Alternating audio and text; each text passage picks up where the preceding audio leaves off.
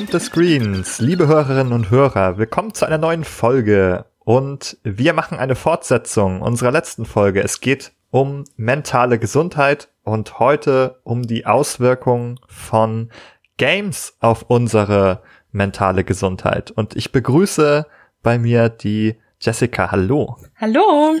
Und den Nikolas. Hallöchen. Schön, dass ihr beide wieder da seid. Wir haben ja in letzter Zeit viele erste Male. Das erste Mal, dass wir ein Thema uns zu groß vorgenommen haben und dann überraschend einen Zweiteiler draus gemacht haben. Nicht so wie in der Folge zu Aggression, wo wir vorher wussten, dass wir das an zwei Folgen teilen, sondern es überkam uns ganz überraschend, dass wir viel mehr zu sagen hatten. Deswegen hört auf jeden Fall auch die letzte Folge zu mentaler Gesundheit. Die können wir sehr empfehlen. Aber ihr könnt natürlich auch einfach mit dieser anfangen. Die Reihenfolge, glaube ich, spielt keine große Rolle dabei. Und zu unseren ersten Malen und äh, neuen Vorgängen gehört auch unsere Steady-Kampagne. Wenn ihr auf behind-the-screens.de geht, dann könnt ihr von dort auch weiterklicken auf unsere Steady-Kampagne, wenn ihr uns nicht nur durch euren Support beim Hören unterstützen wollt, sondern vielleicht auch mit einem Groschen in die Kaffeekasse, dann könnt ihr das dort tun. Und ab einer Unterstützung von fünf Euro laden wir euch einmal im Monat zu einem gemeinsamen Gespräch ein, wo wir noch Fragen ganz persönlich mit euch klären können.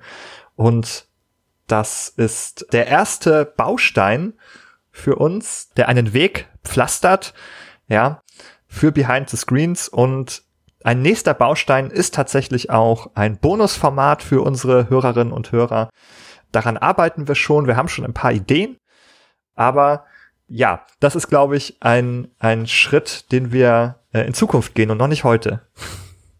Noch nicht, aber wir freuen uns darauf und hoffen darauf, dass wir das schnell in Angriff nehmen können. Genau, und wo wir gerade bei, bei den ersten Schritten sind, die haben wir auch bei Instagram gemacht zuletzt. Darauf kann man auch nochmal hinweisen. Wir sind auch auf Instagram, dort findet ihr uns auch. Behind the Screens, anstatt auf die Ohren, auch mal zum äh, äh, für die Augen, ja. Aufs Gucken, Gesicht. Auf Bildern. Aufs Gesicht, genau. ah, ja.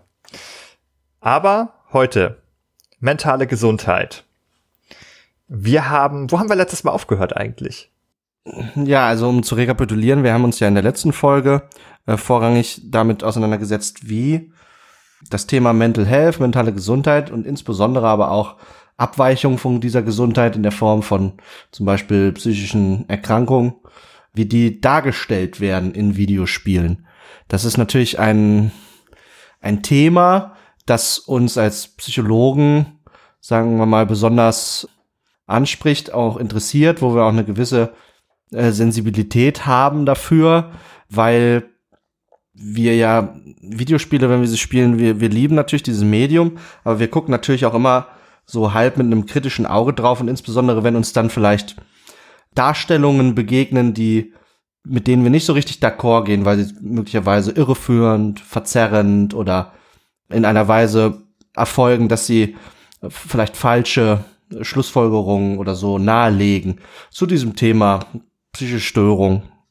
Dann vor allen Dingen, dann gehen bei uns natürlich die Alarmglocken an und dann wollen wir auch gerne äh, miteinander und auch mit der Community und so weiter darüber ins Gespräch kommen, was da vielleicht irgendwie äh, verbessert werden könnte, auch für die innerhalb der Industrie, innerhalb der Spieleentwicklung und so weiter, wie man diesen Themen mit mehr Sensibilität begegnen kann. Dahinter könnte man jetzt ja sagen, steckt vielleicht ja auch schon die Annahme, dass das, was wir dort in Spielen sehen, sich auch wiederum auf uns auswirkt in irgendeiner Form. Darüber haben wir zuletzt sehr viel gesprochen, als es um Aggression ging. Da ging es auch auf die, äh, um die Frage, wie sich der Konsum und das, was im Spiel dargestellt wird, auf uns auswirkt.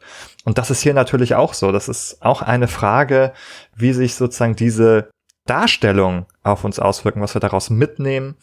Und ja, wir haben, glaube ich, festgestellt beim letzten Mal, dass es da durchaus positive Beispiele, aber auch negative gibt und dass man da sicherlich auch noch einiges verbessern kann, so insgesamt an der Gesamtsituation.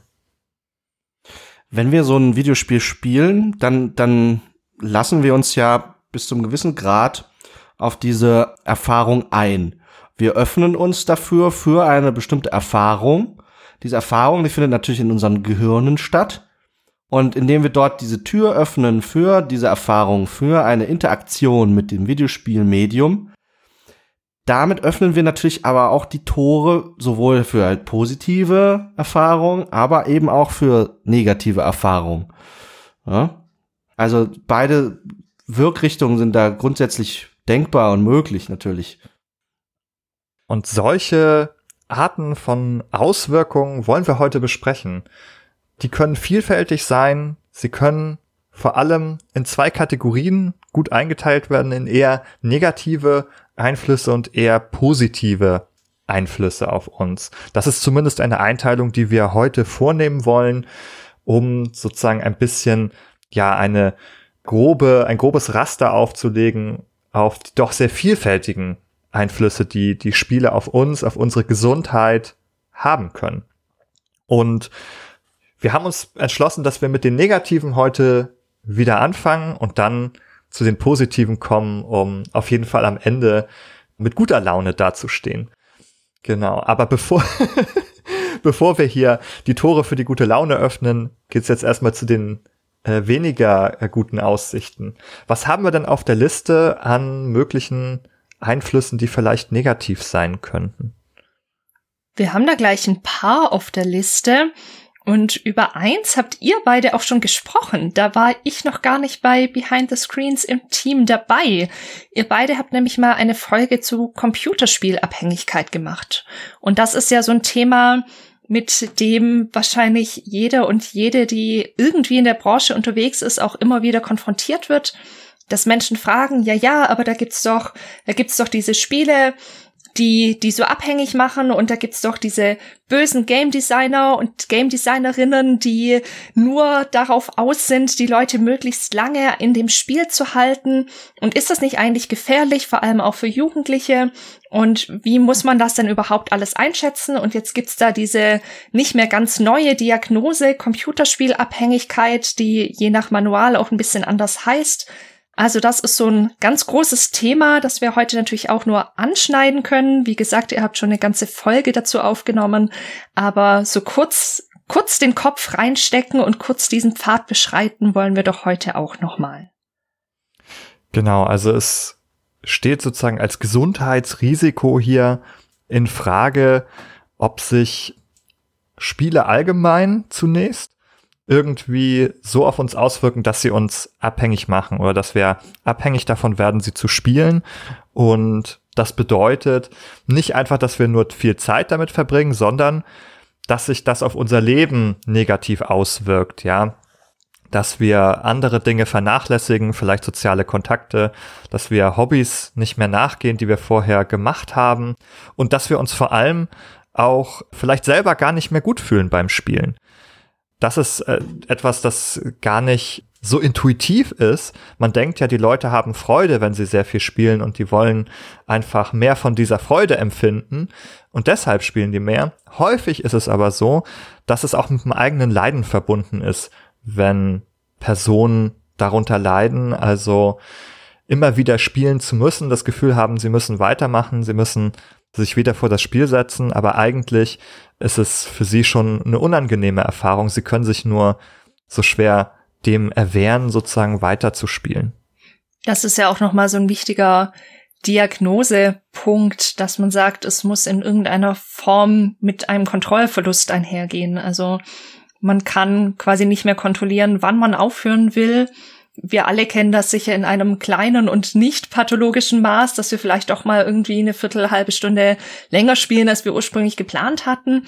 Das ist noch nicht bedenklich, aber wenn die Kontrolle so völlig darüber verloren geht, man vielleicht erst abends anfangen wollte, dann doch schon morgens anfängt oder doch die halbe Nacht durchspielt und nicht davon loskommt, dann sprechen wir wirklich von so einem Kontrollverlust, wie er eben in diesem pathologischen Sinn auch gemeint ist. Ja, also man muss dazu sagen, dass die Diagnose ja auch als weiterhin als umstritten noch gilt und dass auch sehr viel dazu geforscht wird. Und jetzt kann man aber trotzdem sagen, im klinischen Alltag tauchen zumindest Personen auf, die so einen ja, Symptomkomplex aufweisen, der damit zu tun hat, dass sie sehr schwer aufhören können zu spielen und dass es zumindest etwas ist, dass man dass man beobachten kann, dass man findet, dass sich im Sinne dieser Diagnosekriterien beschreiben lässt. Ich glaube, die Frage, die sich da häufig anschließt, ist, was ist die Ursache dafür sozusagen? Sind die Spiele irgendwie ursächlich für so eine Abhängigkeit oder gibt es andere Faktoren sozusagen? Wird das Spielen vielleicht kompensatorisch verwendet, um andere Probleme zu bearbeiten sozusagen? Insbesondere wenn man den Fokus dann auf die Spieleseite legt, dann fällt schon schnell auf, dass insbesondere bestimmte Spiele von ihrer Struktur her, von ihren Designprinzipien her in besonderer Art und Weise dazu geeignet sind, abhängige Strukturen bei den Spielern zu befördern. Das hat ja Gott sei Dank in den letzten Jahren eine zunehmend breite Debatte gegeben, um auch um das Thema Lootboxen, um das Thema Games as a Service und so weiter. Und insbesondere äh, so besonders besondere Vertreter dort äh, dieser Genres, man denke an, an FIFA Ultimate Team und diese Booster Packs, die man da ziehen kann, die weisen natürlich schon eine große Ähnlichkeit auf zu zu anderen Feldern, in denen Abhängigkeit schon früher erforscht worden ist, weil diese Computerspielabhängigkeit ist ja natürlich eine relativ neue Diagnose, ist relativ äh, mo, ja, also die Diskussion darum, die gibt's noch gar nicht so lange, weswegen es halt ja auch jetzt erst so Einzug in diese klinischen Diagnosemanuale findet und so. Aber zum Beispiel in anderen Kontexten wie beim äh, in Glücksspielhallen, Automatenspiele und so weiter, da wurde das Ganze schon länger aufmerksam betrachtet und erforscht und so weiter. Und dann gibt's halt insbesondere manche Videospielvertreter wie, was weiß ich, FIFA Ultimate Team, die nicht nur äußerlich eine Ähnlichkeit aufweisen zu diesen Settings und Kontexten, in denen zum Beispiel bei einem Automatenspiel Sucht und Abhängigkeiten entstehen, sondern auch von ihren Designprinzipien her. Dort anknüpfen an die Schwachstellen des menschlichen Geistes, die dann dafür verantwortlich sind, dass erst so eine, ein Schaden an der mentalen Gesundheit im Sinne einer Abhängigkeit auch erst entstehen kann. Genau, wir haben hier natürlich so klassische Prinzipien auch der Konditionierung, die man beobachten kann instrumentelle Konditionierung, wo also die Ausschüttung von Belohnung nach einem zufälligen Prinzip dafür sorgt, dass man das Verhalten dann wiederholt, um die Belohnung wieder zu erhalten. Und jetzt weiß man eben, dass dieser Effekt besonders stark ist, wenn eben die Belohnung nicht immer eintritt für das Verhalten, sondern wenn es nach einer gewissen zufälligen Quote immer mal wieder auftaucht. Also genau das Prinzip von Glücksspiel, das wir eben auch bei Lootboxen beobachten. Wir haben auf Behind the Screens auch einen schriftlichen Artikel dazu, den packen wir euch in die Show Notes, der sich damals mit der Lootbox-Debatte beschäftigt hat, als sie von Battlefront 2 ausgelöst wurde. Die ist seitdem aber durchaus eine Debatte, die fortgesetzt wird und auch zukünftig in Deutschland soll, sollen diese Prinzipien bei der Altersbewertung berücksichtigt werden. Es ist gerade ein neues Jugendschutzgesetz verabschiedet worden und hier wird darauf verwiesen, dass auch die Kennzeichnung durch die USK zukünftig solche Risikoaspekte wie glücksspielähnliche Mechanismen mit einbeziehen soll. Und da kann man natürlich eben auch aus psychologischer Perspektive sagen, da ist ganz klar ein, ein Faktor im Design, der ja das deutlich, deutlich bestärken kann, wenn jemand vielleicht auch anfällig ist für Abhängigkeiten. Genau, das war ja gerade das Ding, dass wir jetzt den Fokus hatten auf diesen Spielen und was quasi auf Spielseite die Abhängigkeit befördern kann. Aber wie jeder von uns weiß, oder na, vielleicht nicht wie jeder von uns weiß, aber wie man mittlerweile anerkennen muss, ist, dass das nicht ausreicht, nur auf das Spiel zu schauen, sondern man muss auch sich die Rezipientenseite, die Konsumentenseite anschauen und gucken, okay, auf welche vielleicht speziellen Vulnerabilitäten, auf welche strukturellen Schwächen muss denn erst ein so gemeines Lootbox-haltiges Spiel treffen, dass in der Kombination dann erst ein Problemverhalten im Sinne einer Abhängigkeit entsteht. Das heißt, diese Spielerseite ist auch von großer Bedeutung. Ja, das erlebe ich auch immer wieder. Ich arbeite ja auch und habe vor allem früher viel mit Jugendlichen und jungen Erwachsenen gearbeitet. Viele waren da auch in dem Bereich. dass man zumindest auch an so eine Diagnose hätte denken können, einer irgendwie gearteten Videospielabhängigkeit. Noch nicht so extrem ausgeprägt, also die kamen noch zu mir. Wir kennen natürlich auch diese Extremfälle, in denen Menschen dann quasi kaum noch aus dem Haus gehen. So extrem war es bei meinen Menschen niemals, aber die Erfahrung, die ich persönlich gemacht habe, ist tatsächlich die, dass ich den allermeisten vorrangig eine andere Diagnose gegeben hätte.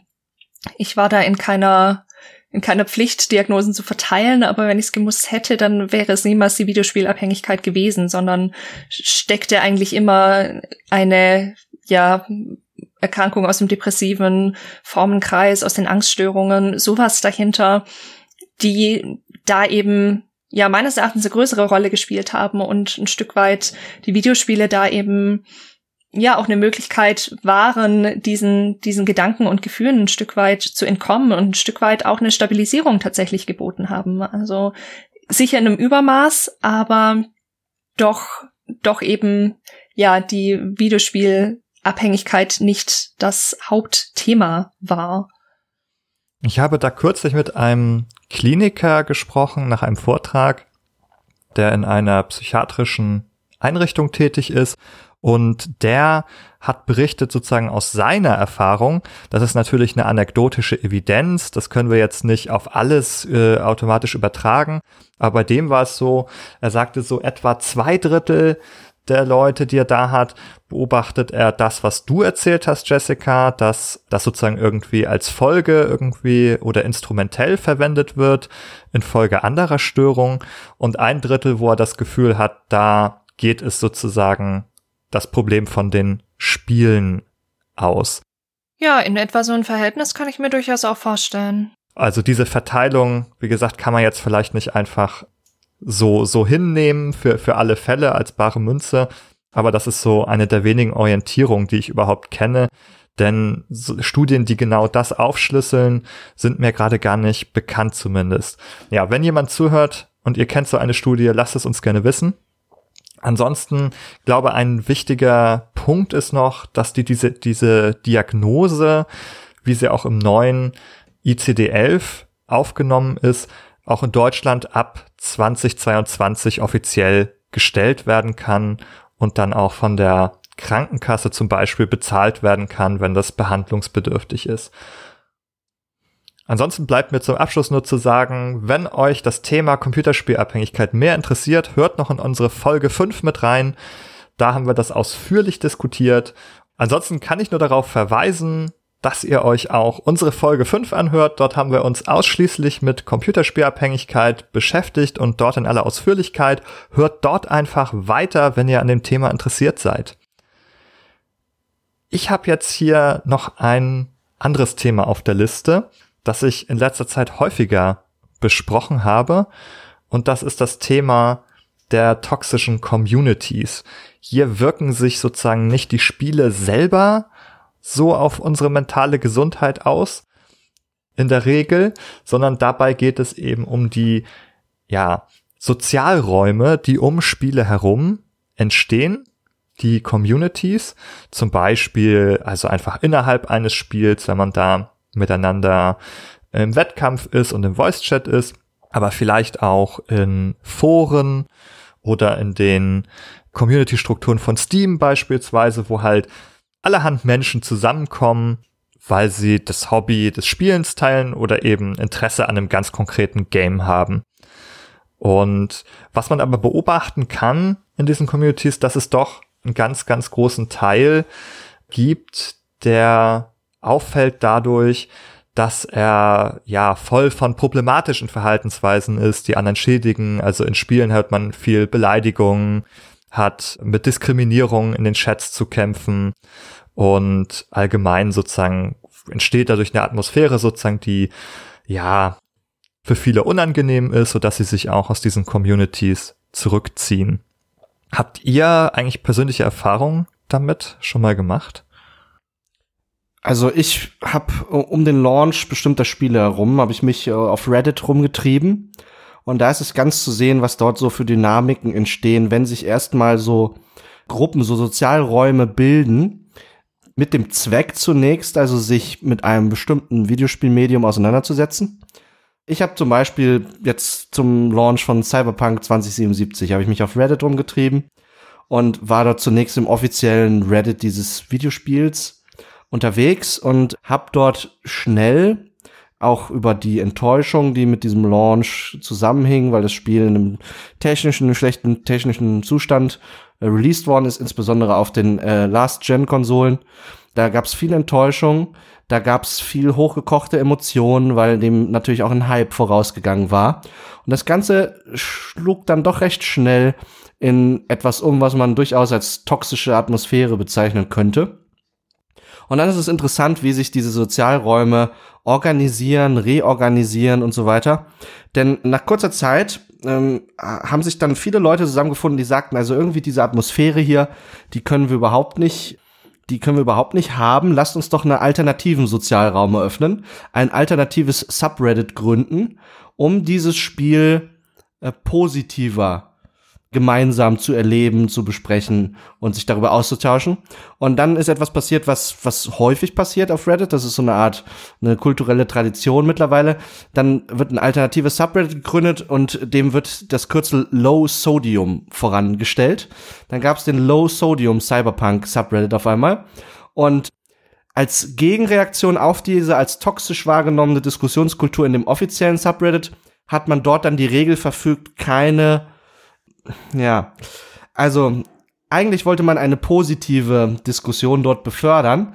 Streckenweise ist man allerdings ein bisschen übers Ziel hinausgeschossen und hat jegliche Kritik an dem an dem Spiel entweder wegmoderiert oder dann äh, extrem gedownvotet. Und man hatte quasi zwei sehr polarisierte Sozialräume auf einmal. Und ich, ehrlich gesagt, ist auch in diesem Raum, der für sich beansprucht hat, dieser Low Sodium Cyberpunk Subreddit, weniger toxisch zu sein, ist so eine Art eigene Toxizität entstanden, nämlich Leuten gegenüber, die berechtigte Kritik an dem Spiel hatten und die nicht eben nur so eine weich äh, gezeichnete positive Version dieses Spiels besprechen wollten. Und insbesondere hat man dann im Low Sodium Subreddit sehr viel Wert darauf gelegt, sich abzugrenzen von dem offiziellen na gut, also da, ich könnte jetzt viel darüber erzählen, aber es ist interessant zu sehen, wie also sich diese Sozialräume organisieren, aber auch was dort, also was für Umgangsformen da dann herrschen, was da für harsche Aussagen getroffen werden, die sicherlich auf der einen oder anderen Seite auch zu Verletzungen führen können. Mhm. Also die harschen Auseinandersetzungen haben wir ja gerade bei Cyberpunk 2077 doch sehr vielfältig beobachtet, nicht nur in den Communities untereinander, sondern auch gegenüber den Entwickler, innen. Das gehört natürlich auch dazu. Und Jessica, wie ist es bei dir? Also hast du eigene Erfahrungen, vielleicht auch vom Online-Spielen oder irgendwie so? Tatsächlich spiele ich sehr, sehr wenig online. Ein bisschen auch aus diesem Grund. Also ich habe da vor allem früher noch mehr Erfahrungen mitgesammelt und die Erfahrungen decken sich mit denen, die natürlich insbesondere auch viele Frauen machen, dass da oft dann auch Kommentare unter der Gürtellinie einfach kommen und Dinge, die man, ja, die man weder lesen noch hören möchte und die das Spielerlebnis einfach nicht positiv beeinflussen. Und da habe ich nicht nur deswegen, sondern auch, weil ich lieber einfach mit Freunden spiele als mit irgendwelchen unbekannten Menschen, für mich auch beschlossen, dass, dass ich mir das nicht geben möchte weswegen ich gar nicht von allzu vielen aktuellen Erfahrungen berichten kann. Aber das natürlich Erfahrungen sind, die sich einfach mit sehr, sehr vielen Menschen decken, die da regelmäßig unterwegs sind. Wir alle kennen auch entsprechende Videos, seien es jetzt von Frauen oder auch männlichen Spielern, die unter der Gürtellinie oder sonst in irgendeiner Weise Harassment, rassistische Äußerungen oder sonst was in, in den entsprechenden Communities abkriegen. Ja, aber auch das Meiden dieser Räume deshalb ist ja auch eine Erfahrung sozusagen, ja. die du da machst. Und das mhm. ist eine, die, glaube ich, viele teilen.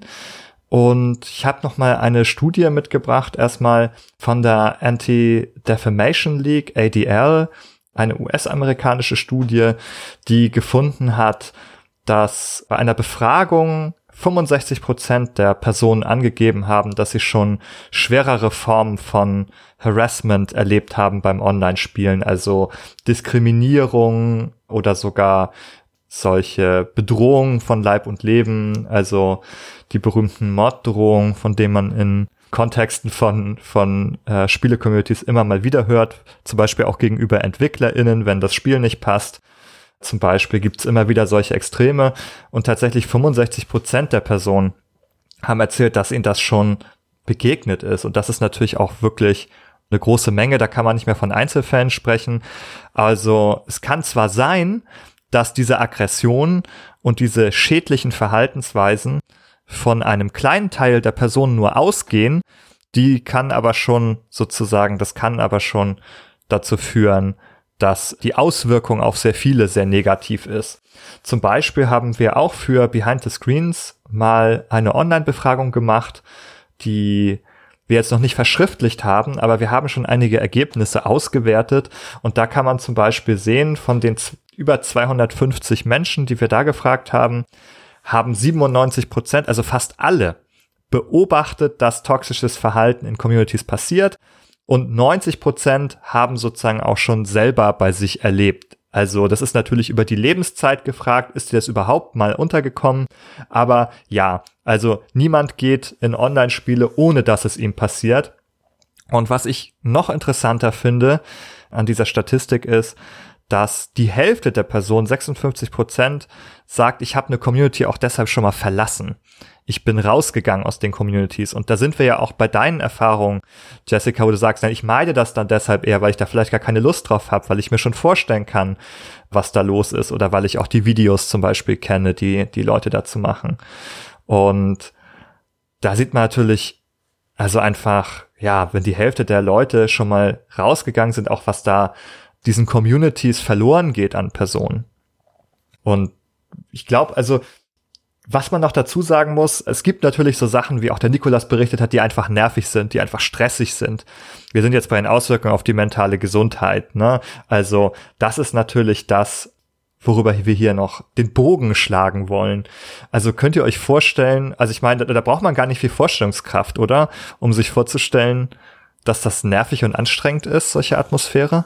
Ja, und das macht ja auch mitunter viel mit dem Selbstwert. Also ich denke da vor allem natürlich auch an jüngere Menschen, die vielleicht in ihrem Selbstwert auch noch weniger gefestigt sind und noch sehr viel mehr darauf aus sind oder darauf angewiesen sind, Feedback von außen zu bekommen. Und wenn da so viele negative Kommentare dabei sind, sei es zum Geschlecht, zur Hautfarbe, zu was auch immer, dann macht das natürlich was mit einem. Und zwar eben nicht nur in dem Moment, in dem das passiert, sondern kann eben auch langfristig was mit dem Selbstbild und dem Selbstwert machen und mit, ja, unbekannten Auswirkungen. Wir wissen alle, dass das Richtung Depression gehen kann, Richtung Angststörungen, Richtung alles Mögliche. Und ich kenne keine spezielle Studie, die das langfristig begleitet hat, in welche Richtung das geht, aber das wissen wir aus allen möglichen Zusammenhängen und aus der klinischen Praxis einfach, dass das Selbstwert sehr, sehr viel mit, mit der mentalen Gesundheit zu tun hat. Mhm. Und wir sprechen natürlich auch unter Umständen eben über wiederholte und massive Diskriminierungserfahrungen. Ich glaube, das ist auch das, was man bei diesem Thema immer dazu sagen muss. Zwar kennen wir alle diese toxischen und nervigen Räume, wo einfach die Atmosphäre schon schlecht ist für, für alle Beteiligten, aber eine andere Rolle spielt es eben, wenn halt auch solche starken Formen der Diskriminierung eben ausgehen äh, gegen ganz bestimmte Mitglieder der Communities. Und häufig betroffen sind eben hier einfach Frauen und Mädchen, People of Color, Mitglieder der LGBTQIA Community und deswegen muss man halt sagen, ja, es sind nicht alle gleich davon betroffen, zumindest nicht von diesen schwereren Formen der Diskriminierung. Und das ist, glaube ich, ein ganz, ganz wichtiger Punkt, dass wir sozusagen es hier zu tun haben mit ja, nicht einfach nur den Beleidigungen, die auch nervig und anstrengend sein können, sondern eben auch viel, viel stärkeren Belastungen. Und da wissen wir ja auch aus anderen Bereichen, dass halt solche wiederholten Diskriminierungserfahrungen halt, ja, also wirklich einen ganzen Rattenschwanz an, an psychischen Belastungen und Störungen auch längerfristig nach sich ziehen können. Das ist jetzt ja quasi so, du hast jetzt angesprochen, so auch so eine Art Breitenwirkung, die sich aus diesen individuellen Vorfällen von Diskriminierung auch zusammensetzt. Aber auch diesen Blick nochmal auf das Individuum, das Betroffene zu lenken. zum Beispiel im Falle einer Todesdrohung, ja, einer, einer Morddrohung, die ja leider also zumindest nach dem subjektiven Empfinden nach irgendwie immer häufiger werden, immer schneller bedient werden. Was bedeutet das, wenn jemand mit dem Tode bedroht wird? Also das ist tatsächlich so, dass also eine solche Situation, wo eine wo eine Drohung gegen äh, die körperliche Unversehrtheit ausgesprochen wird, die erfüllt auch nach gängigen Standards kann die die Definition eines äh, traumatischen Ereignisses erfüllen. Ja, denn dort, wo mein, mein, mein Leben, wo ich das subjektiv so empfinde, ob das jetzt realistisch ist, dass der mich mit dem Leib und Leben bedroht, ist in dem äh, Zusammenhang eher zweitrangig tatsächlich, sondern es geht um das subjektive Empfinden. Und wenn ich subjektiv das Gefühl habe, dass meine körperliche Unversehrtheit in einer Form bedroht ist, dann kann sich das auch im Sinne eines Traumas auswirken, mit allen Traumafolgen, die wir kennen. Zum Beispiel könnte sich daraus eine posttraumatische Belastungsstörung entwickeln. Das sind also durchaus ernstzunehmende Sachen. Das muss natürlich nicht, das ist quasi kein kausaler, enger Zusammenhang. Es muss nicht zwangsläufig daraus entstehen, aber die Möglichkeit dazu ist da, weil es eben nicht zu unterschätzen ist, was das mit einer, mit einem Individuum, mit einer Person machen kann. Und zumindest auch von den individuellen Belastungen hört man ja auch so immer wieder. Also ob sie jetzt die Kriterien einer Störung dann bereits erfüllen, kann man natürlich jetzt von außen nicht beurteilen. Aber allein die Tatsache, dass Leute so belastet und gestresst davon sind, dass sie dann die Community wieder verlassen, das ist ja schon ein großer Schritt, weil ursprünglich hatten die Freude an dem Spiel und wollten das gerne spielen. Und dann ist aber die Community so belastend, dass sie dann sogar sagen, okay, dann verzichte ich auf dieses Spiel. Es liegt ja einfach eine gewisse Tragik über diesem Thema, weil Videospiele ja eigentlich zur Freude der Menschen entwickelt, gestaltet werden, ja. Und eigentlich so eine Community sich häufig auch zunächst mit dem Ziel zusammenfindet, diese Freude miteinander zu teilen, weil, wie man weiß, einfach bestimmte Sachen, da, da lässt sich die Freude halt gleich mal multiplizieren, wenn man sie eben teilt, wenn man sich mit anderen darüber austauscht über positive Erfahrungen, die man im Spiel gemacht hat, sich verabredet zu kooperativen oder auch kompetitiven Spielen und so weiter. Und die Tragik dann, dass diese, genau dieser Aspekt von Videospielen, dass der sich in dieses brutale Gegenteil verkehren kann, das ist doch einfach, ja, das ist, das ist tragisch. Ja, es ist tragisch, es ist traurig und eben vor allem für einige bestimmte Mitglieder der Community, die darunter einfach stärker zu leiden haben. Und ich möchte noch mal einen letzten Punkt auch hier anbringen, nämlich die Frage so, also ist es nicht überall ein Problem, ne? Also ich meine, da sind viele Leute und überall gibt's dann Stress und das ist im Sport ja auch so und dies und das. Und zu dieser Argumentationsstruktur würde ich noch einmal anfügen, dass man doch beobachten kann, dass es in Online-Communities ein größeres Problem darstellt als in einigen anderen Bereichen. Warum ist das so? Das liegt mitunter daran, dass eben dort sehr, sehr viele Menschen sich bewegen, dass es eben online in digitalen Räumen stattfindet und dass diese Räume, so wie wir es momentan beobachten, gerade im Gaming-Bereich sehr, sehr schlecht überwacht und moderiert werden. Also mit Überwachung meine ich jetzt nicht den Staat, sondern auch einfach, dass da so der Anbieter das Studio oder Publisher und so weiter dafür Sorge tragen, dass die Umgangsformen eingehalten werden, dass nicht Leute diskriminiert und rausgeekelt werden. Und das ist etwas, was nicht ausreichend passiert, weil das kostet natürlich sehr viele Ressourcen, Personal, auch finanzielle Ressourcen, wenn man das machen möchte. Und da können wir sehen, dass da noch ein großer Mangel ist an vielen Stellen.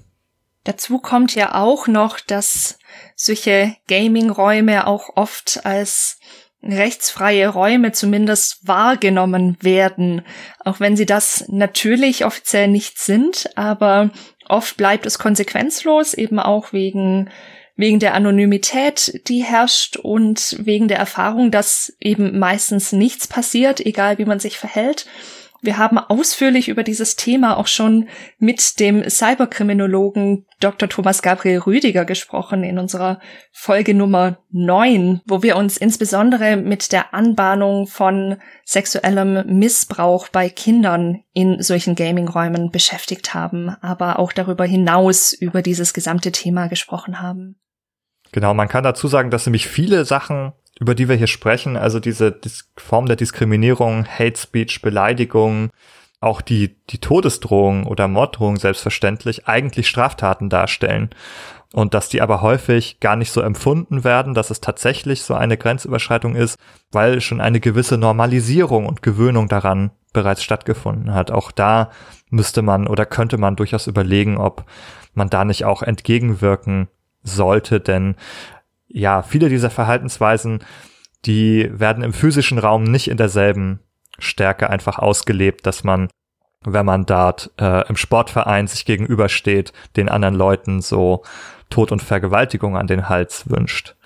Ich glaube, dass das Thema immer noch ein bisschen, sagen wir mal, unterbeleuchtet ist, unterrepräsentiert, auch unter, gegebenenfalls unterreguliert, weil die Verletzungen, mit denen wir es hier zu tun haben, eben die psychischen Verletzungen vorrangig sind, die eben nicht sichtbar werden als, als Wunde am Körper, die blutet oder die äh, genäht werden muss oder so, sondern die sind halt eben häufig unsichtbar und das ist ähm, natürlich gibt es da eine gesteigerte ähm, Sensibilität mittlerweile dafür, aber so im, in der historischen Betrachtung ist das ein einfach ein Faktum. Allein diese nicht offensichtliche äh, Sichtbarkeit führt schon dazu, dass das weniger beleuchtet wird. Und wenn man jetzt nochmal einen Schritt zurücktritt, warum ist das so katastrophal, dass das als so ein rechtsfreier Raum wahrgenommen wird von vielen oder ein rechtsarmer Raum, ne? Äh, das wirft einen zurück auf die Frage, warum tun sich Leute denn überhaupt so gegenseitig Gewalt an, ne? Und dann muss man sagen, das liegt leider grundsätzlich im Potenzial des Menschen, sich gegenseitig Gewalt anzutun. Und es bedarf auch eines kulturellen Rahmens, es bedarf kultureller Balken, die eingezogen werden müssen, damit Menschen sich eben diese Gewalt nicht antun. Da reicht ein einfacher Blick in die Menschheitsgeschichte mit den ganzen Kriegen und Auseinandersetzungen und so weiter. Und dagegen dann eine, ein, ein, die Einführung eines Strafrechts, eines Völkerrechts und so weiter, äh, die versucht haben, Leute davon abzuhalten, sich gegenseitig äh, an die Gurgel zu gehen. Und das ist eben das, diese kulturellen Balken, die eingezogen werden müssen, die müssen halt eben auch sichtbar sein, damit sie wirksam werden können, auch in diesen Communities. Ich würde jetzt hier noch mal einen kurzen Beitrag zum Menschenbild an der Stelle machen. Also ich finde, es könnte jetzt anklingen bei dir, Nikolas, als ob man denken könnte, der Mensch ist grundsätzlich schlecht, weil er sich gegenseitig an die Gurgel springen möchte. Der Mensch ist des Menschen Wolf sozusagen, dieses Menschenbild. Und das würde ich jetzt zumindest ja, äh, nicht unterstützen. Ich würde da noch mal sozusagen, ich weiß gar nicht, ob du das gemeint hast, aber ich würde trotzdem mal eine Lanze in die andere Richtung brechen. Und zwar die Idee, dass zwar Konflikte auch immer wieder ein großes Thema der Menschheitsgeschichte sind, dass sie immer wieder aufkommen, aber gleichzeitig, dass es ja auch ein sehr, sehr großes Bestreben immer gegeben hat, genau dieser kulturellen Entwicklung, wie du sie genannt hast, von Gesetzen, Regeln und dem immer wieder versuchen sozusagen Strukturen sich zu schaffen, wo wo es allen Beteiligten der Gemeinschaft gut geht oder zumindest ähm, sich selber auch diese Strukturen aufzuerlegen, die dann eine günstige oder ja eben nicht schädliche Auseinandersetzung im Miteinander begünstigen. Und also zum Beispiel die Tatsache, dass die allermeisten Staaten demokratisch organisiert sind, beispielsweise könnte man jetzt als Beleg anführen, dass der Mensch jetzt nicht grundsätzlich schlecht ist, sondern dass er eigentlich auch bemüht ist, sozusagen sich selber gute Strukturen zu geben. Und das aber gleichzeitig natürlich schon, wenn man einen sehr, sehr kleinen Teil hat von Personen, wie auch in den Online-Communities, die von denen schädliche Verhaltensweisen ausgehen, die vielleicht drastisch sind, dass schon solche kleinen äh, Personengruppen schon ein großes Problem für die gesamte Gesellschaft natürlich darstellen können. Denn wir haben natürlich auch im Strafbereich irgendwie es zu tun mit schweren Straftaten, Körperverletzungen, Mord, Totschlag und ähnliches. Aber sie sind, sie kommen vor, aber sie sind nicht sehr, sehr häufig. Aber sie sind auch schon in ihrem kleinen Vorkommen ein großes Problem. Also ich würde dir zustimmen, äh, wenn noch kurz auf das Thema Menschenbild zurückzukommen, dass es äh, der Mensch quasi in beide Richtungen ein unglaublich großes Potenzial besitzt, nämlich zum, zum vermeintlich Bösen hin und zum Guten hin. Es gibt ja auch beeindruckende Leistungen von Solidarität, was ja eben diese Communities eigentlich auszeichnen sollte, ne? Aber eben auch diese andere Seite und genau für diese andere Seite brauchen wir halt eben dann diesen Rechtsrahmen auch. Genau. Aber um uns sozusagen nicht zu sehr in dem Bereich der, der Kriminologie heute zu verlaufen, kehren wir vielleicht aber nochmal zurück auch zu der mentalen Gesundheit. Wir haben zumindest festgestellt, dass auch hier die, die Bereiche, in denen wir uns bewegen, wenn wir Spiele spielen mit anderen Menschen oder uns darüber austauschen, sich auf unsere mentale Gesundheit auswirken können. Wir haben jetzt negative Aspekte besprochen. Man kann sich ebenso vorstellen, dass natürlich auch die Gemeinschaftsphänomene auch positiv beitragen können, wenn man eben beispielsweise ja, äh, vielleicht wie in der Pandemie isoliert ist und dann geben Spiele uns die Gelegenheit, mit anderen wieder in sozialen Kontakt zu kommen. Das haben wir in unserer Folge über Games und Isolation schon mal besprochen im letzten Jahr, als es äh, alles losging mit der Pandemie. Und da bauen wir uns gerade eigentlich schon eine ganz gute Brücke hin zu den positiven Effekten, die Spiele auch auf unsere mentale Gesundheit haben können. Bevor wir allerdings dazu kommen, vielleicht noch ein kleiner Rückgriff auf das Thema der Traumatisierung. Auch das haben wir ja hier angesprochen im Bereich der toxischen Communities, dass durchaus die Erfahrungen, die man mit schwerer Diskriminierung machen kann, zu einer Traumatisierung führen können. Was ich mich gefragt habe, ist, können eigentlich auch Erlebnisse in Spielen, also die fiktionalen Erlebnisse, eine Auswirkung auf uns haben, uns traumatisieren tatsächlich. Gibt es sowas?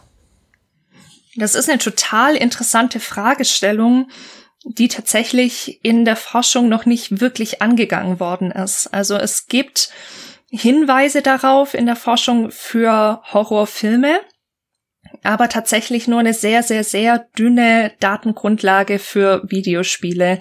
Es gibt meines Wissens da genau eine Arbeit drüber, eine Dissertation, die das versucht hat zu untersuchen in einem relativ kleinen Setting, kleine Stichprobe. Man kann da viel drüber sprechen, was an der Studie auch nicht so gut ist. Deswegen kann man jetzt nicht alles einfach nur auf diese Studie bauen und sagen, so jetzt wissen wir, wie es ist. Aber da wurde tatsächlich festgestellt, dass es sowas gibt wie peritraumatische Dissoziation, was bedeutet, dass wenn man in einer potenziell traumatisierenden Situation drinsteckt, mh, vereinfacht gesagt, dass das Gehirn da ein bisschen anders funktioniert und wir so ein Stück weit dissoziieren, also uns aus so ein bisschen wegbeamen, könnte man sagen, innerlich, vereinfacht gesagt. Und das wurde eben in der Studie untersucht, ob das für Spiele funktionieren kann an einem Level von Medal of Honor.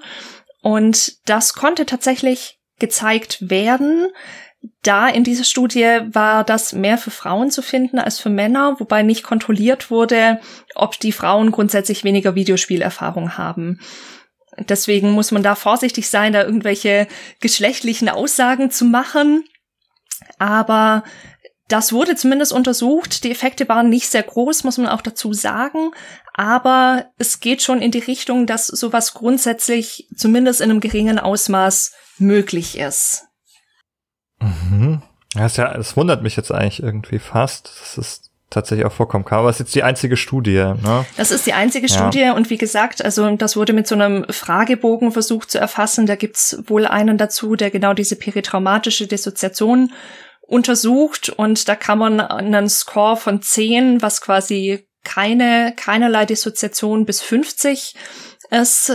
Extreme Dissoziationen auf diesem Gebiet kann man scoren und da gingen war das so in einem Bereich von 17 bis 20 ungefähr, den man da gefunden hat. Aber ich habe mir diesen Fragebogen mal kurz angeschaut, muss man auch ein bisschen, bisschen aufpassen, aber es, zumindest kann man sagen, es könnte Hinweise darauf geben, dass es sowas geben kann, aber meine persönliche Einschätzung, wie gesagt, da gibt's keine Studie dazu, nicht in einem Ausmaß, dass man jetzt sagen könnte, das macht wirklich eine posttraumatische Belastungsstörung oder sowas wirklich Intensives, was in irgendeiner Form behandlungsbedürftig wäre oder so. Und das waren auch kurzfristige Effekte wahrscheinlich, oder? Genau, richtig. Das wurde, das wurde direkt danach untersucht.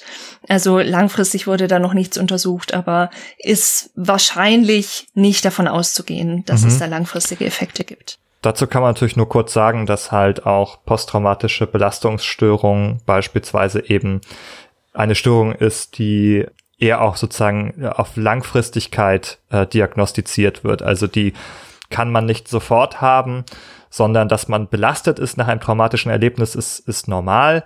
Aber wenn man es nach längerer Zeit und über eine längere Zeit weiterhin ist, dann würde man von dieser Störung wiederum sprechen.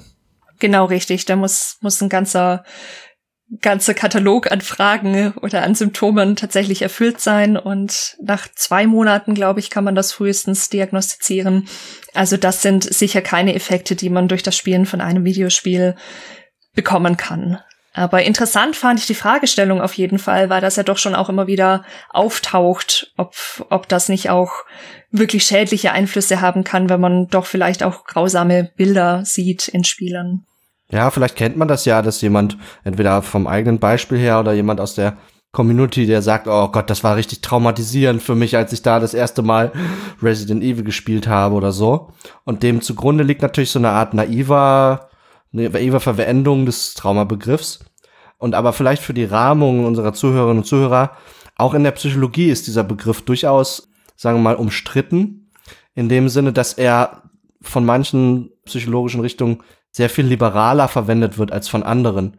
Also es gibt Psychologen, die sehr an den Traumabegriff sehr äh, strenge Voraussetzungen knüpfen und insbesondere im tiefen psychologischen Bereich und so weiter wird der Begriff ähm, viel mehr nach dem eigentlichen Wortlaut verwendet. Das Trauma ist ja eigentlich eine Wunde, ne, ein griechisches Wort für eine Verwundung. Und Verwundungen können eben auch schon kleiner, subtiler sein und müssen nicht diesen sehr hohen Anforderungen, wie jetzt die Weltgesundheitsorganisation zum Beispiel für Trauma setzt, dass irgendwie äh, auf dem Niveau von Natur Naturkatastrophen oder wirklich ganz einschneidenden Ereignissen. Das ist der Maßstab, der da durch offizielle Definitionen gesetzt wird. Aber nur, dass, ihr, dass sich die Zuhörer und Zuhörer nicht wundern, wie wir jetzt diesen Traumabegriff hier verwenden, weil sie unter Umständen auch schon ganz auf unterschiedliche Erfahrungen mit diesem Begriff gemacht haben im privaten Umfeld oder im, im Alltag. Ja, vielen Dank nochmal für die, für die Hinweise auch, Nikolas. Ich glaube, das ist immer ganz wichtig, auch auf die unterschiedliche Verwendung von Begriffen hinzuweisen. Damit haben wir sozusagen immer wieder zu arbeiten, fast hätte ich zu kämpfen gesagt, aber zu arbeiten auf jeden Fall auch hier im Podcast, da es immer sehr unterschiedliche Verwendungen gibt im, ja, wissenschaftlichen Bereichen und eben im Alltag. Genau. Lasst uns aber gemeinsam die Traumatisierung hinter uns lassen und weitergehen zum Thema der positiven Effekte. Wir wollen natürlich versuchen jetzt auch noch mal dieser Folge zu einem etwas besseren Gefühl zu kommen, nachdem wir von ja psychischen Belastungen und Traumatisierung besprochen haben. Also, was habt ihr mitgebracht? Was für positive Effekte kennt ihr oder könnt ihr euch vorstellen auf die mentale Gesundheit von Spielen? Ich fange jetzt einfach mal mit was ganz anekdotischem an für den für den Einstieg, was was mir immer wieder begegnet, sei es online oder auch wenn ich mit PatientInnen spreche, dass viele einfach sagen, wow, Videospiele haben mir schon in so vielen schweren Situationen in meinem Leben geholfen. Die haben mir einfach einen vertrauten Ort zum Beispiel geschafft, in, an den ich mich zurückziehen konnte, wenn um mich rum quasi die Stürme des Lebens tobten.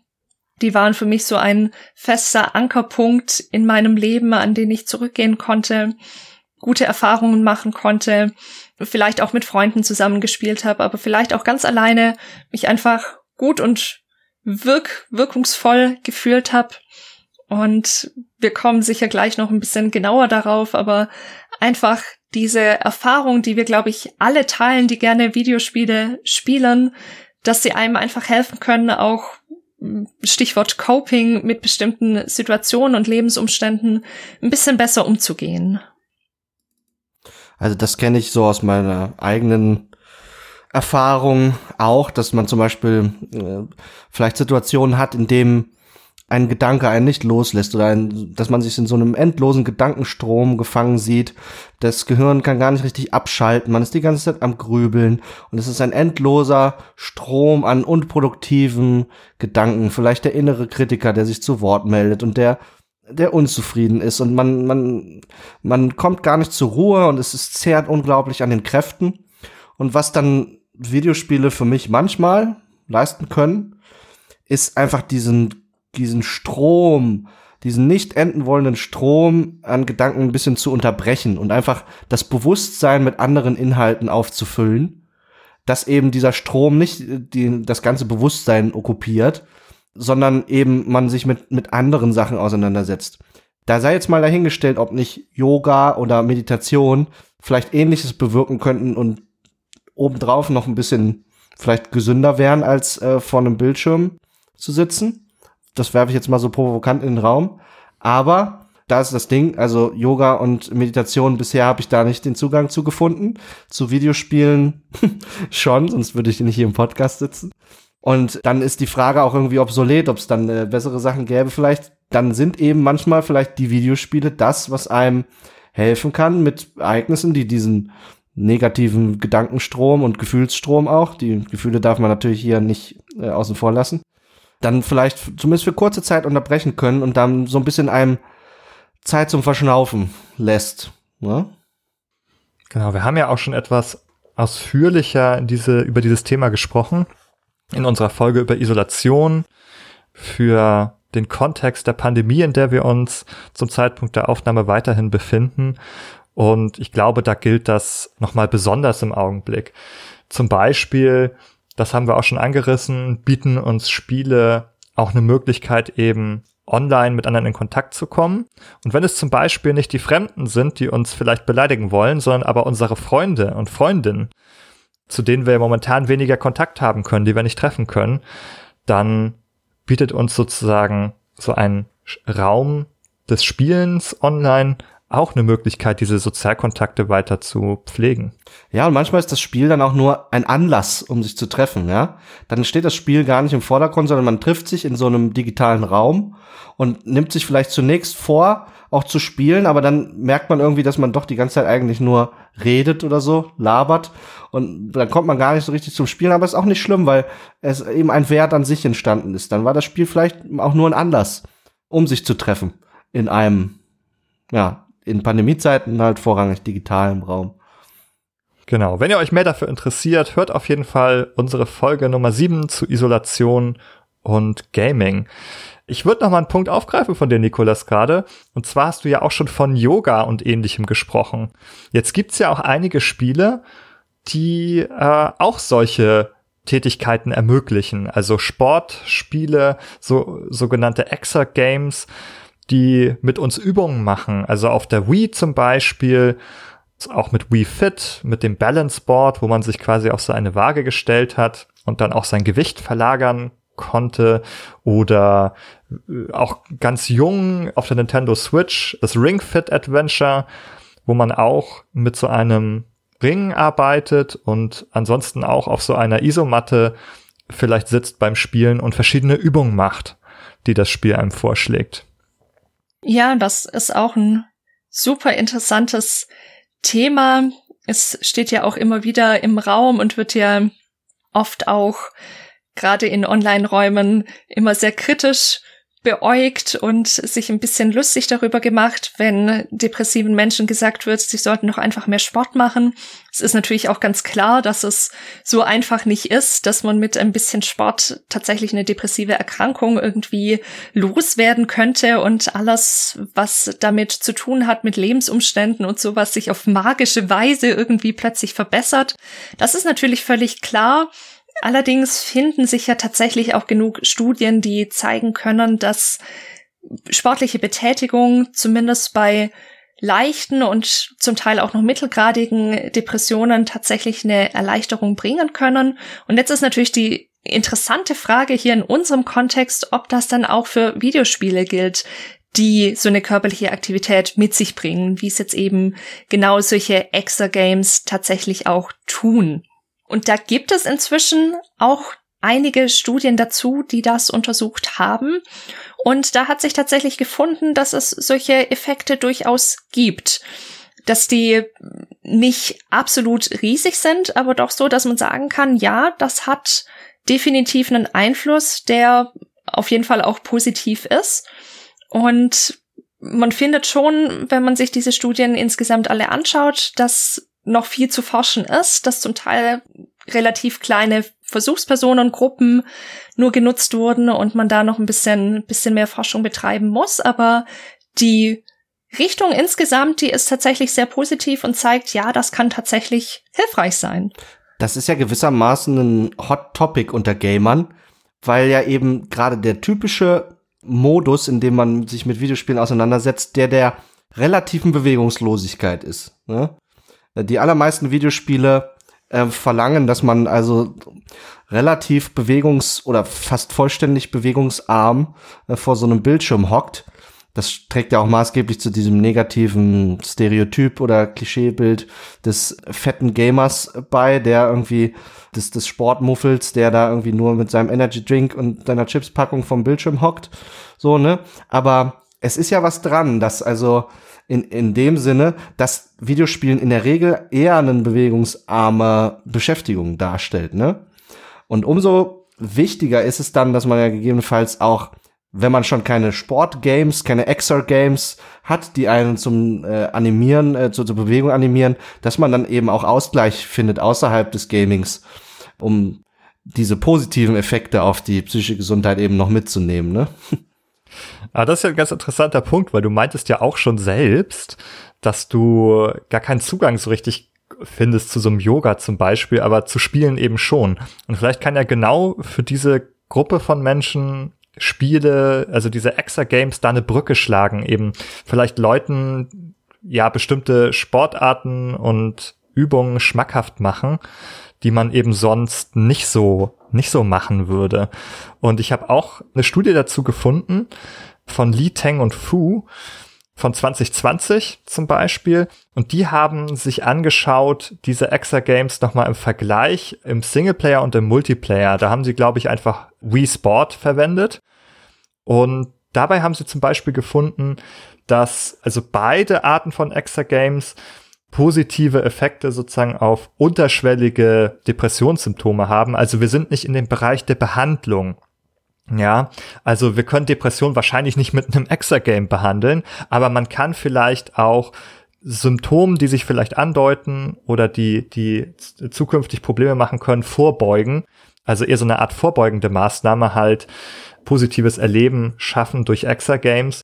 Und was diese Studie zusätzlich gefunden hat, ist, dass es eben noch stärkere Effekte hat, wenn man es im Multiplayer macht. Also dass auch der soziale Kontakt, wenn man mit jemand anderem spielt, nochmal zusätzlich dazu beiträgt, Depressionssymptome zu senken und gleichzeitig so Gefühle von Einsamkeit zu reduzieren.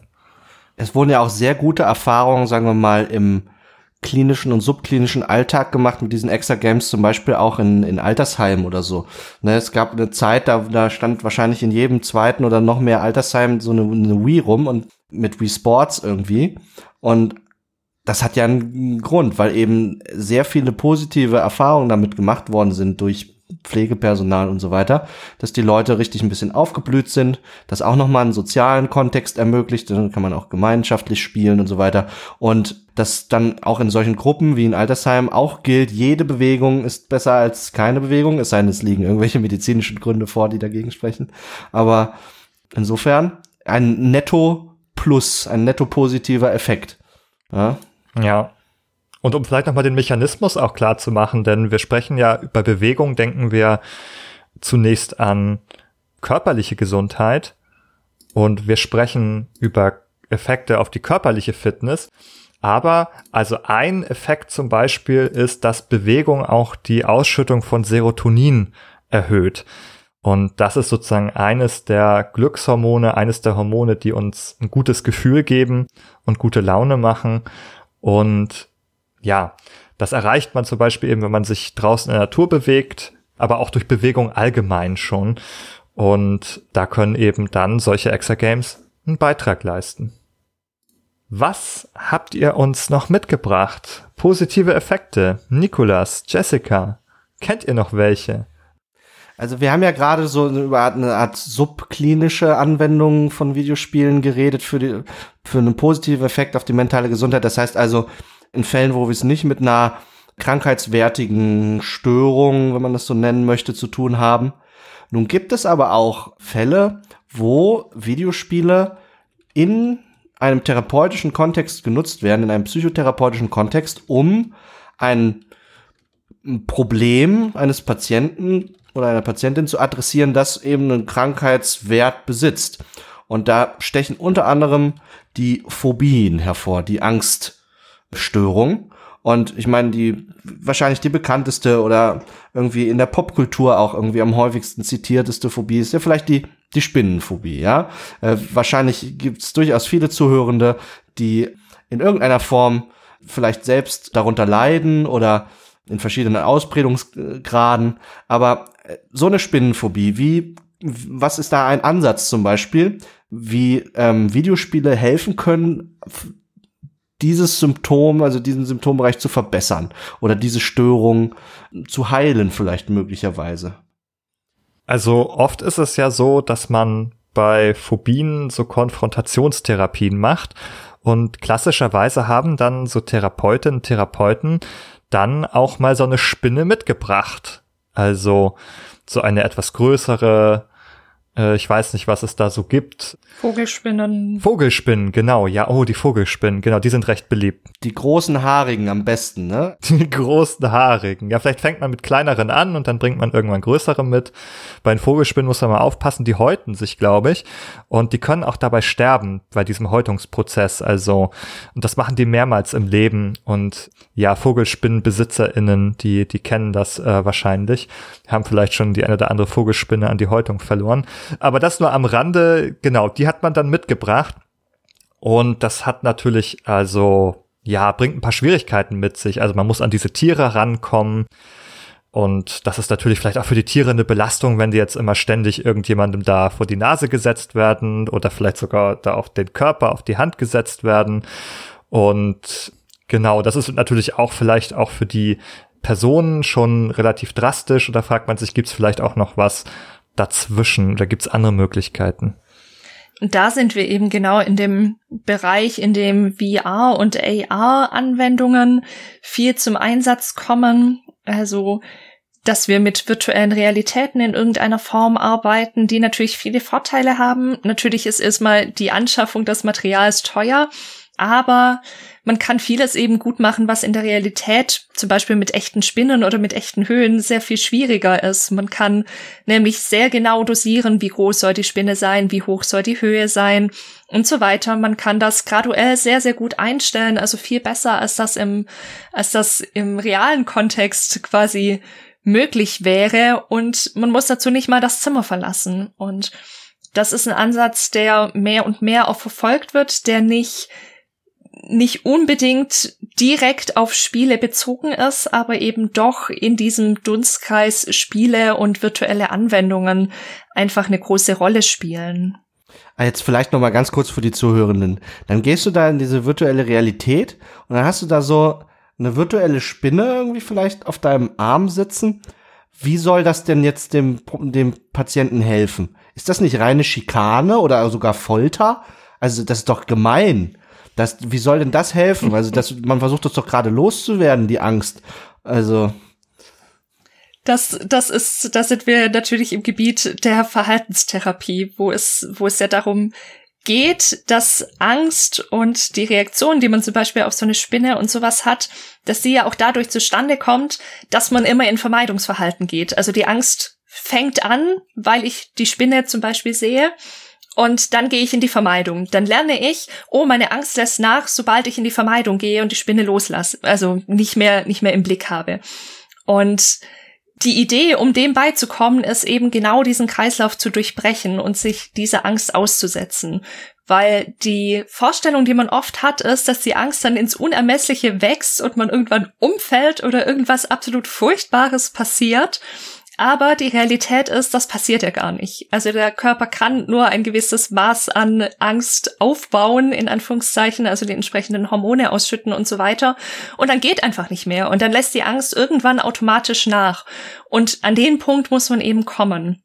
Und das Schöne ist, das Schöne ist, dass man das mit gerade solchen virtuellen Realitäten eben super dosieren kann. Also ich kann ganz genau sagen, okay, die Spinne ist erstmal fünf Meter weit weg und dann bleibt die da auch. Die krabbelt da nicht irgendwo hin, weil es eine virtuelle Spinne ist. Oder ich kann einstellen, ob die irgendwo hinkrabbelt.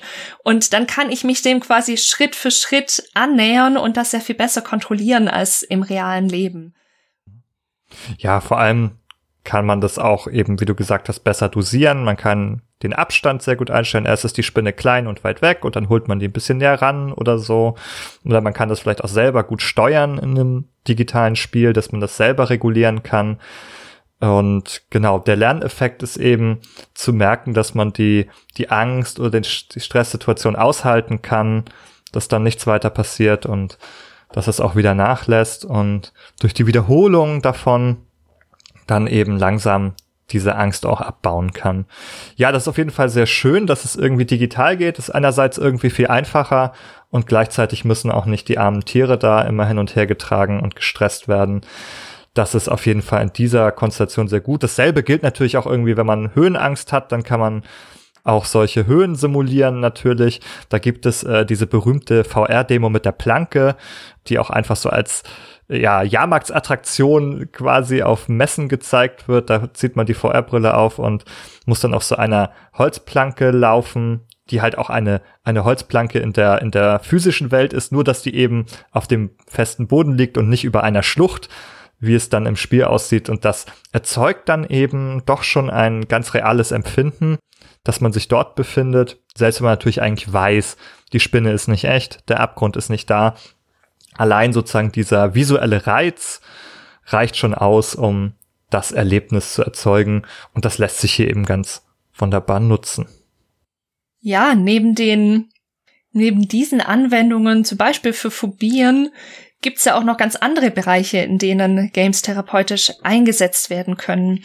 Da denke ich natürlich vor allem auch an die Serious Games, die speziell mit diesem Hintergrund entwickelt wurden, entweder zur Aufklärung beitragen sollen über bestimmte, in unserem Fall jetzt eben psychische Erkrankungen, aber auch so ein paar wenige Ansätze, die versuchen tatsächlich ein, eine therapeutische Methode zum Beispiel in die Videospielwelt in irgendeiner Form zu übertragen und für die Therapie tatsächlich auch vor Ort mit einem Therapeuten oder einer Therapeutin nützlich zu machen. Da gibt's Ansätze, allerdings sind die nicht so richtig gut erforscht. Also da sind die Studien oft relativ klein. Man findet zwar schon immer wieder Effekte, aber es gibt jetzt sehr wenig, zumindest nichts, was mir bekannt wäre, was jetzt irgendwie auch in, in irgendeiner Form flächendeckend genutzt würde. Also ich persönlich kenne keine therapeutisch arbeitenden KollegInnen, die so ein Spiel tatsächlich auch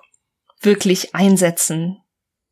Mhm, ich weiß, dass dazu viel geforscht wird, dass auch so kommerzielle Spiele zum Beispiel erforscht werden. Ich habe eine Studie gefunden, die ganz aktuell ist aus diesem Jahr wird in den Shownotes natürlich verlinkt, die untersucht haben, ob Journey, das Spielen von Journey einen positiven Effekt haben kann auf Depressionssymptome. Und da hat sich aber gezeigt, dass die zumindest nicht stärker waren als beim Spielen von, von anderen Spielen. Ja, das stimmt. Also das war auch noch ein Punkt, den ich mit euch gerne diskutieren möchte. Wir haben ja neben diesen Serious Games, zu denen ich Journey zum Beispiel nicht zählen würde, eben auch diese ja diese Unterhaltungs-Entertainment-Games, sag ich mal. Und da gibt's tatsächlich, da hast du auch total recht, da gibt's viele Ansätze, die versuchen da was zu finden. Wie zum Beispiel diese Journey-Studie, die können wir natürlich auch gerne in die Show Notes packen, wo das versucht wird. Und das ist, glaube ich, was, was natürlich auch für viele von euch da draußen vielleicht interessant ist. Also wie können wir vielleicht auch mit normalen Entertainment Games, die eben nicht dafür gemacht sind, speziell über eine Erkrankung aufzuklären. Wie können wir, also finden wir da positive Effekte und wie können wir die uns vielleicht zunutze machen in therapeutischen Kontexten und auch darüber hinaus. Also es fiel ja gerade schon der Name Journey und Journey ist ja sehr künstlerisches Spiel. Hatten, sagen wir mal, einen hohen künstlerischen Anspruch. Und wenn man nun Games als Kunst begreifen möchte, dann ist es ja auch naheliegend anzunehmen, dass also eine künstlerische Erfahrung, die zum Beispiel beim Spielen von Journey entstehen kann, dass die einen in irgendeiner Form verändert, dass die einen verwandelt, verwandelt zurücklässt nach dem Spielen. Und in dieser Verwandlung liegt natürlich grundsätzlich das Potenzial, dass sich auch, sagen wir mal, auf Ebene der mentalen Gesundheit etwas verändert, dass sich vielleicht gar nicht genau artikulieren lässt. Irgendeine Erkenntnis, die man hat beim Spielen, die man gar nicht ganz greifen kann. Ein Erlebnis, das einen berührt und verändert, aber möglicherweise was außerhalb dessen liegt, was man durch psychologische Forschung rigoros jetzt aufdecken könnte oder was vielleicht auch schon jenseits der Artikulierbarkeit liegt, weil es eben etwas relativ tief in uns berührt, etwas Unbewusstes. Und da würde ich sagen, so wie ich der Kunst jetzt zuspreche, dieses Potenzial auch eine heilende Wirkung zu entfalten, der Literatur und so weiter, so, dem, so würde ich den Videospielen das nicht absprechen wollen. Zumindest jene, die eben auch einen, eine künstlerische Erfahrung bieten. Ja, ich würde sogar noch ein bisschen, bisschen weitergehen. Also ich habe ja schon angesprochen, dass ich vor allem früher sehr viel mit Jugendlichen, jungen Erwachsenen gearbeitet habe, oft eben auch in Kontexten, in denen sie nicht immer ganz, ganz freiwillig zu mir kamen oder erstmal zumindest nicht so ganz begeistert waren, dass das irgendeine Auflage von, von irgendeinem Amt oder irgendeiner Einrichtung war. Und mit, die, die natürlich schon auch belastet waren in irgendeiner Weise und es dann darum ging, irgendwie der therapeutische Arbeitsbeziehung herzustellen und irgendwie ins, ins Gespräch zu kommen. Und da habe ich gemerkt, dass diese Entertainment Games eben auch in einer ganz anderen Weise nochmal nützlich sein können. Und zwar so ein bisschen in die Richtung, wie du es auch gerade gesagt hast, Nikolas, mm, dass natürlich Games wie Journey oder wie Gris oder die vielen anderen Spiele, Sea of Solitude und so weiter, mm, allein schon durch ihre Ästhetik und durch eine Atmosphäre was vermitteln, was was mit einem macht. Aber ich würde sogar noch mal einen Schritt weitergehen und sagen, dass alle Spiele, die wir spielen, in irgendeiner Weise was mit unserer inneren Landschaft zu tun haben und mit den inneren Themen, die uns beschäftigen. Das sind oft unbewusste Prozesse natürlich, aber zumindest aus der Arbeit, die ich mit den Menschen gemacht habe in den Jahren, habe ich eben immer wieder festgestellt, dass diese Entertainment Games da auch total gut sind, darüber ins Gespräch zu kommen, über diese Themen und festzustellen, oh ja, diese Themen werden auch in total klassischen Entertainment Games, die gar nicht dazu gemacht sind, jetzt irgendwie, also da ist ja nicht die Intention, so, wir wollen jetzt hier über Thema XY vielleicht mh, hm, ein Spiel machen, dass das aber trotzdem drinsteckt oder verhandelt wird und da auch eine Grundlage bieten kann, auf die Art quasi therapeutisch zu arbeiten und immer wieder die Brücke zu schlagen. Was mache ich denn im Spiel oder was für eine Erfahrung mache ich im Spiel und hat das irgendwas mit meiner Realität zu tun, mit den Umständen, mit dem, wie ich mit anderen Menschen umgehe, wie ich Beziehungen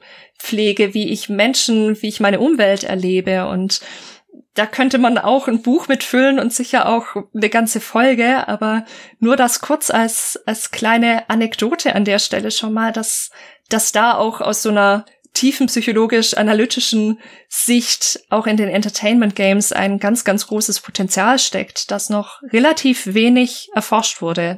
Ich könnte mir vorstellen, dass es als Außenstehender dann ganz schwierig ist, vorherzusagen, welcher Aspekt eines auch Entertainment Games tritt dann resoniert dann mit dem Spieler, ne? Total. Und dann ist es manchmal wahrscheinlich echt äh, ganz überraschend, welche Aspekte dann für einen bestimmten, für ein bestimmtes Individuum auf einmal dort in den Vordergrund treten, irgendeine soziale Interaktion, die dort im Spiel verhandelt wird, der man oberflächlich keine große Bedeutung zugewiesen hat, aber die eben auf ein Individuum trifft mit seiner individuellen Vorgeschichte, mit seinen individuellen Verwundungen, mit seiner Struktur und dort auf einmal eine Resonanz auslöst und dann halt gegebenenfalls auch die Möglichkeit, darüber ins Gespräch zu kommen. Das finde ich total einen spannenden, spannenden Ansatz auf jeden Fall, ja.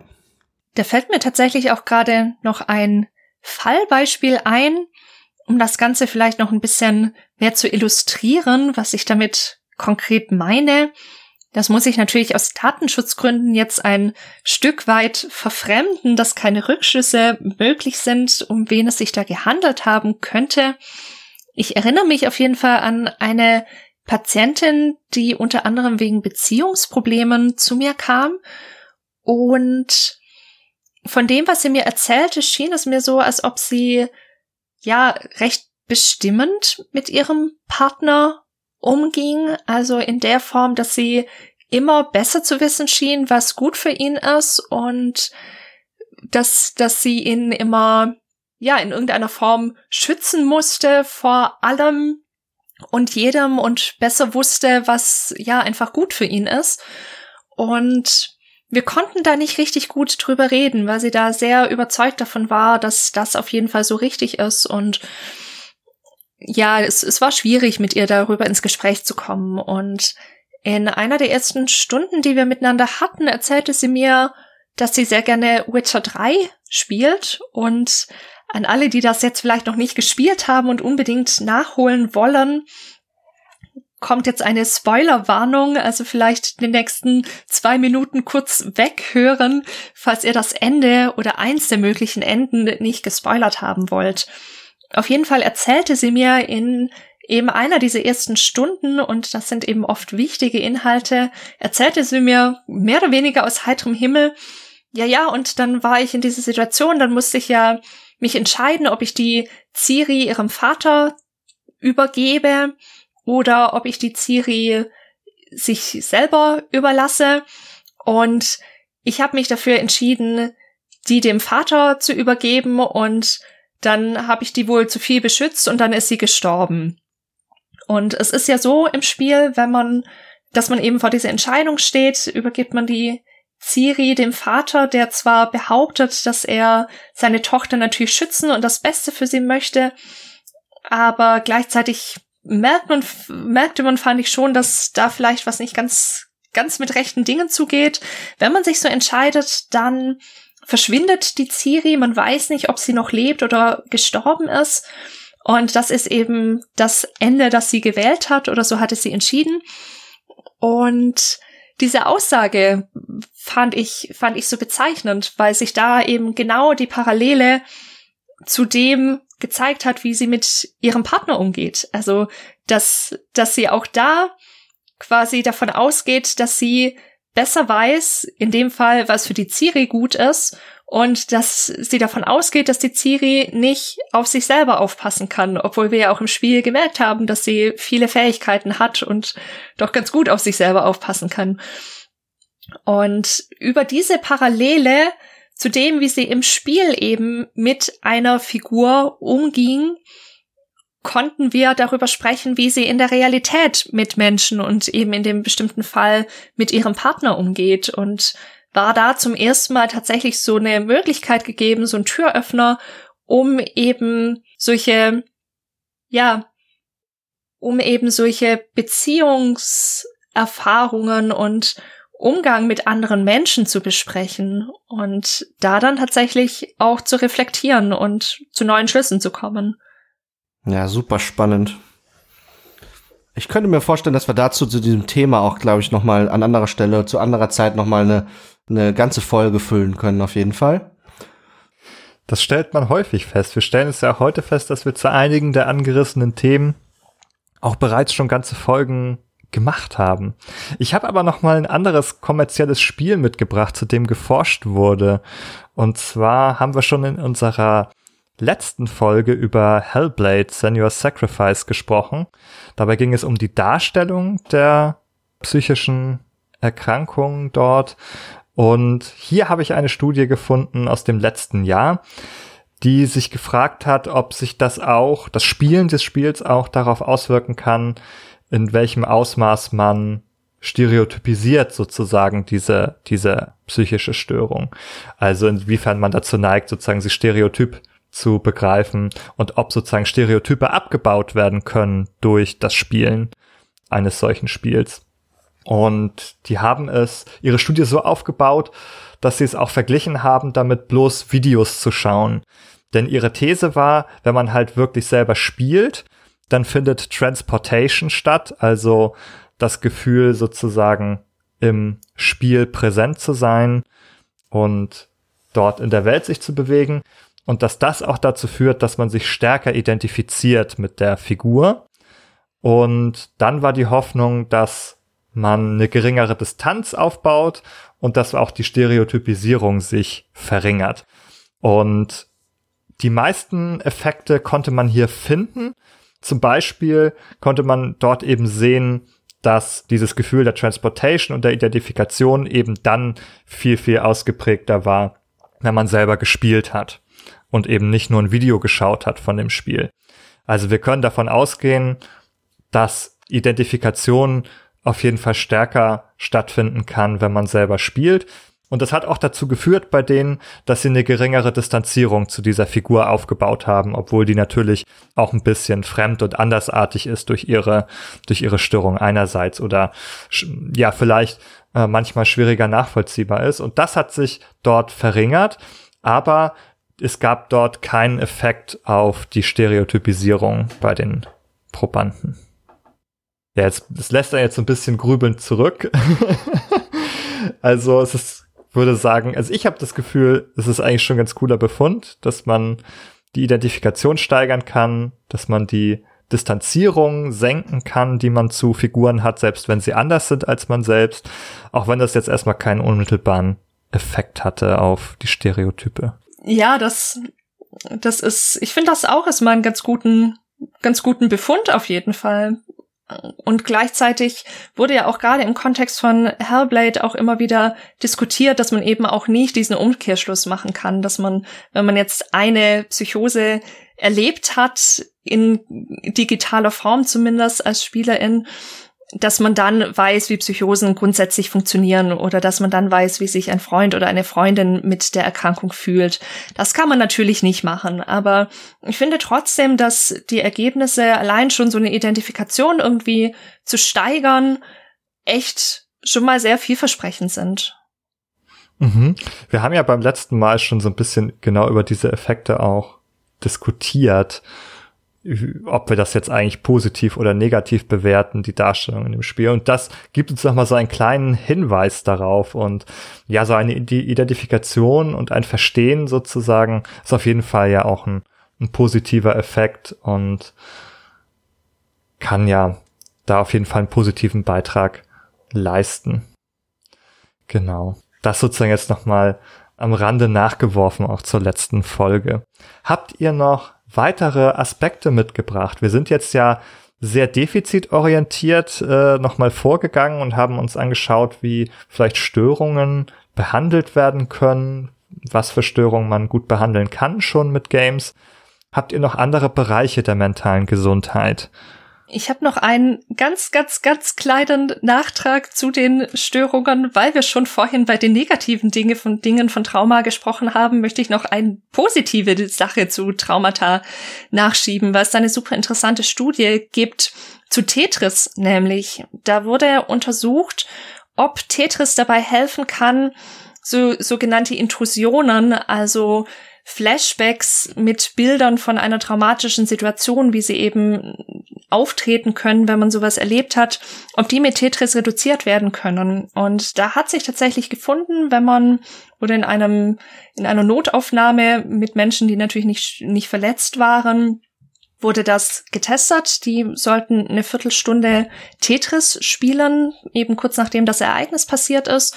Und da konnte gezeigt werden, dass die in der Woche nach dem Tetris-Spielen tatsächlich insgesamt weniger von diesen Intrusionen, also von diesen Bildern, die plötzlich auftauchten, hatten, als die Menschen, die nicht Tetris gespielt haben und dass auch die die Häufigkeit, mit dem das auftritt, früher abnahm als bei den Menschen, die das nicht gespielt haben. Und die Idee ist, dass quasi der Abspeicherungsprozess von den traumatischen Bildern dadurch, dass Tetris ja auch so ein sehr visuelles Spiel ist, bei dem man Formen analysieren und im Kopf drehen muss und an die richtige Position schieben muss, dass diese Aufgabe quasi mit dem Abspeichern von diesen Bildern interferiert und eben verhindert, dass sie so gut abgespeichert werden können und dadurch weniger Flashbacks auftreten.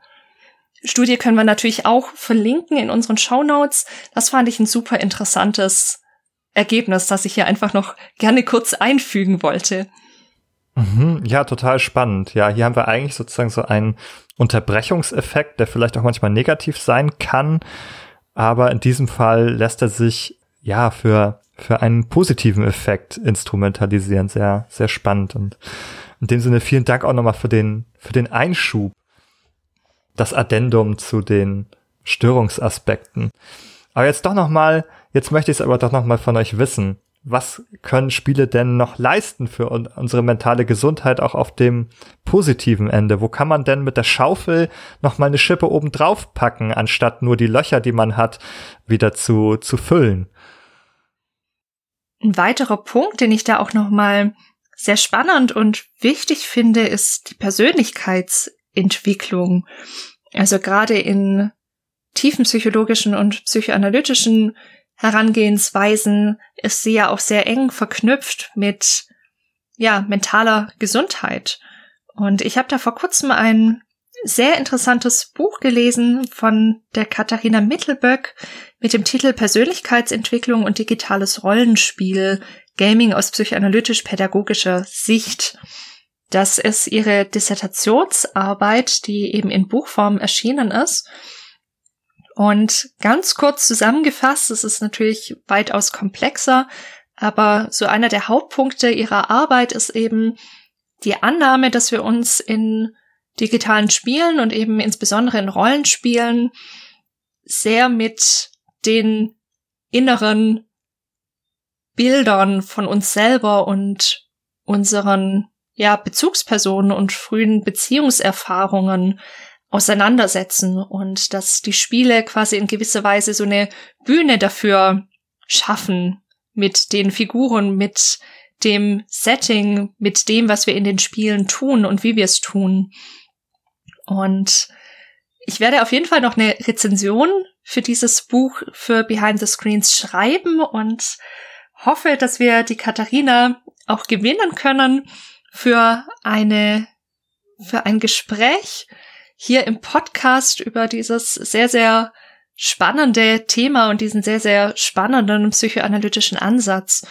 Und dem würde ich mich auf jeden Fall anschließen wie sie das Ganze sieht und würde das noch ein bisschen erweitern und auch davon ausgehen, dass wir nicht nur in Rollenspielen, sondern ganz grundsätzlich in Spielen, was sie übrigens natürlich auch nicht ausschließt an keiner Stelle, uns mit diesen inneren Bildern von uns selber und von anderen wichtigen Personen, Bezugspersonen und Beziehungen auseinandersetzen. Ich denke da zum Beispiel auch immer wieder an die Charaktereditoren, wenn wir wenn wir ein Rollenspiel starten und da vielleicht stundenlang festhängen und ja, uns damit auseinandersetzen, wer sind wir in diesem Spiel, wer wollen wir sein, wie stellen wir das dar, was gibt's da für Möglichkeiten, wie will ich vielleicht auch überhaupt nicht sein, ist das eher ein Bild, stelle ich mich eher nach oder ein Gegenbild von mir oder irgendwas dazwischen, ja sicher meistens. Und ja, wir da sehr, sehr damit beschäftigt sind. Auf ganz vielen verschiedenen Ebenen natürlich auch. Und wie auch vorhin schon gesagt, glaube ich, dass Spiele so ganz grundsätzlich eben auch uns die Möglichkeit bieten, uns mit unseren inneren Themen auseinanderzusetzen und dass wir eben auch solche Spiele wählen, die gerade zu den inneren Themen passen, die uns beschäftigen. Und das Schöne an Spielen ist eben, dass wir uns ja auch ausprobieren können auf ganz vielen Ebenen. Wer wollen wir sein, was, was wollen wir tun, wollen, tun wir vielleicht auch Dinge in Spielen, die wir uns in der Realität nicht trauen würden, weil wir vielleicht nicht so mutig sind, zum Beispiel, oder weil es vielleicht was, was ist, was wir, was wir uns früh abgewöhnen mussten aus irgendwelchen Gründen, was aber doch irgendwie Teil von uns ist und zumindest im digitalen Spiel eine Möglichkeit hat, rauszukommen. Da sind wir dann auch dicht bei einem Konzept von Carl Gustav Jung, der auch davon ausgeht, dass Menschen nur dann mental eben wirklich gesund sein können, wenn sie diesen inneren Kern freigelegt haben, dass er auch immer wieder als wahres Selbst bezeichnet und ja eben davon ausgeht, dass wir, dass wir diese Auseinandersetzung in ganz vielen verschiedenen Formen brauchen, um den Kern quasi freizulegen und zu uns selber irgendwie vorzudringen. Und ich persönlich glaube eben auch, dass da auch die Videospiele einen Beitrag dazu leisten können und wir auch über sie Persönlichkeitsentwicklung erfahren können, sei es ganz alleine oder aber natürlich auch in psychotherapeutischen Kontexten, wenn wir über genau solche Dinge sprechen. Ich tue mich ein bisschen schwer mit diesem, mit dieser Idee des, des wahren Ichs und so weiter, weil das für mich, hm, ohne jetzt zu weit abzuschweifen zu wollen, auch irgendwie mit dieser, diesem Authentizitätsbegriff und auch ein bisschen diesem Authentizitäts, furchtbares Wort, Authentizitätswahn irgendwie, dass man irgendwie ja nur noch irgendwie noch hier die Selbsterfahrung und noch hier noch irgendwie ein, ein Healing und ein Reading und noch hier irgendwas um, um irgendwie, ja, sein wahres Ich zu finden. Und wenn man das nicht hat, dann ist man ja irgendwie kein ganzer Mensch oder keine Ahnung. Ja, das ist eine, ist eine problematische Debatte.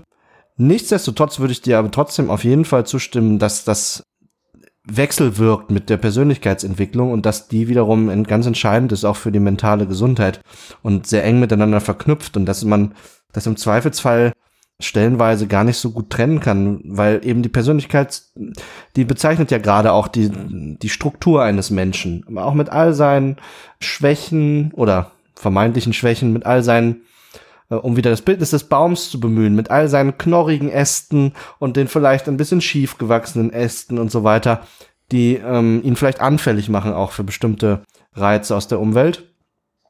Und na natürlich, wenn Videospiele eine wichtige Rolle im Leben eines Menschen einnehmen, dann werden sie auch wechselwirken mit seiner Entwicklung und mit diesem Baum und seinen knorrigen Ästen und so weiter. Auch die Erfahrungen, die man macht mit Videospielen in Videospielen. Ja, das Stichwort Erfahrung finde ich irgendwie total gut nochmal, denn die Erfahrungen, die wir sammeln im gesamten Leben sozusagen, wirken sich natürlich auch auf unsere Entwicklung weiterhin aus. Und oft hat es ja auch damit zu tun, was es für ein Angebot an Erfahrung gibt und auch damit, was überhaupt denkbar uns erscheint. Denn Entwicklung ist ja auch nicht nur ein Prozess, der nebenbei passiert, sondern auch ein, den ich auch bewusst machen kann. Ich kann mich ja auch, ich kann mir auch ein Ziel setzen, wo ich mich hinentwickeln möchte, vielleicht sowas wie ein Berufswunsch oder etwas, das ich erreichen möchte. Und dann kann ich auch proaktiv zu dieser Entwicklung beitragen. Und dabei spielt es natürlich eine ganz große Rolle. Was kann ich überhaupt denken? Was ist in dem Raum meiner persönlichen Möglichkeiten enthalten? Und wenn Spiele da Angebote machen, also da sind wir auch zum Beispiel bei Menschen, die vielleicht Diskriminierungserfahrungen gemacht haben, um nochmal einen Rückgriff auf toxische Community-Bereiche zu machen. Wenn hier Spiele auch äh, positive Identifikationsmöglichkeiten bieten mit, mit äh, Figuren, die vielleicht auch einer marginalisierten Gruppe angehören und auch Entwicklungswege aufzeigt und, und Lebensentwürfe aufzeigen kann in diesen Figuren, dann kann das, glaube ich, ein ganz, ganz großer Aspekt sein, der Motivation auslösen kann und einem selber einen Anstoß geben kann, sich auch weiterzuentwickeln. Das hat ja auch was mit Vorbildern wieder zu tun. Auch fiktionale Figuren können natürlich auch Vorbilder sein, denen man nacheifern möchte. Und ich glaube, ob wir den Jungen reinholen oder auch nicht, glaube ich, dass das auf jeden Fall ein Effekt haben kann. Ich glaube auch, dass ja Spieler allgemein natürlich aufgrund ihres Spielcharakters auch ein ganzes Repertoire an allgemein positiven Effekten haben können. Und wir haben im Podcast schon häufiger über die Selbstbestimmungstheorie zum Beispiel gesprochen. Insbesondere auch in dem Podcast über Isolation, wo es darum ging, was kann man denn noch für positive Quellen auftun im, im Alltag, wenn man zum Beispiel sich Spiele hernimmt für positives Erleben. Und die Selbstbestimmungstheorie ist, finde ich, ein ganz, ganz tolles Instrument, um nochmal darüber nachzudenken, was Spiele einem bieten, nämlich da können wir Helden sein, die was erreichen und da zum Beispiel so ein Erleben von der eigenen Kompetenz und Fähigkeit fördern. Ja, Power Fantasies ausleben zum Beispiel. Und es gibt noch ein paar andere Aspekte in der Selbstbestimmungstheorie. Ja, zu nennen ist natürlich dann auch die Autonomie. Videospiele ermöglichen ja in einer, selbst in einer Umwelt, die sehr wenig autonom ist, also angenommen ein Jugendlicher, der durch die Pandemie zeitweise an sein äh, Kinderzimmer mehr oder weniger gebunden ist und sich als wenig autonom empfindet. Videospiele ermöglichen dann gegebenenfalls dieser, diesem Individuum in einem anderen Raum, in einem digitalen Raum, ein Raum, der nicht sein klaustrophobisches Jugendzimmer ist, dann Erfahrungen zu machen, die eben eine größere Autonomie versprechen und mit größerer Autonomie, mit größerem Autonomie erleben einhergehen, als eben in seinem äh, Kinderzimmer oder Jugendzimmer auf und ab zu laufen. insbesondere Spiele, die also viele Freiheitsgrade bieten, die verschiedene Ansätze im Gameplay äh, bieten, um bestimmte Probleme zu lösen, die überhaupt äh, vielseitiges Gameplay bieten, wo ein Spieler Entscheidungen selbstverantwortlich treffen kann und diese auch Auswirkungen haben und man gegebenenfalls auch Verantwortung für diese Entscheidung übernehmen muss. Das sind alles so äh, Punkte, wo ein Autonomie-Erleben möglich wird, was vielleicht hier speziell im digitalen Raum dann eben stattfinden kann und darf, welches allerdings im, im tatsächlichen Lebensumfeld vielleicht aus irgendeinem Grund nicht möglich ist. Genau, also das, dieser Bereich der Autonomie beinhaltet eben ja auch Aspekte, die man vielleicht im, im realen Leben gar nicht ausleben kann oder die so konsequenzenreich sind.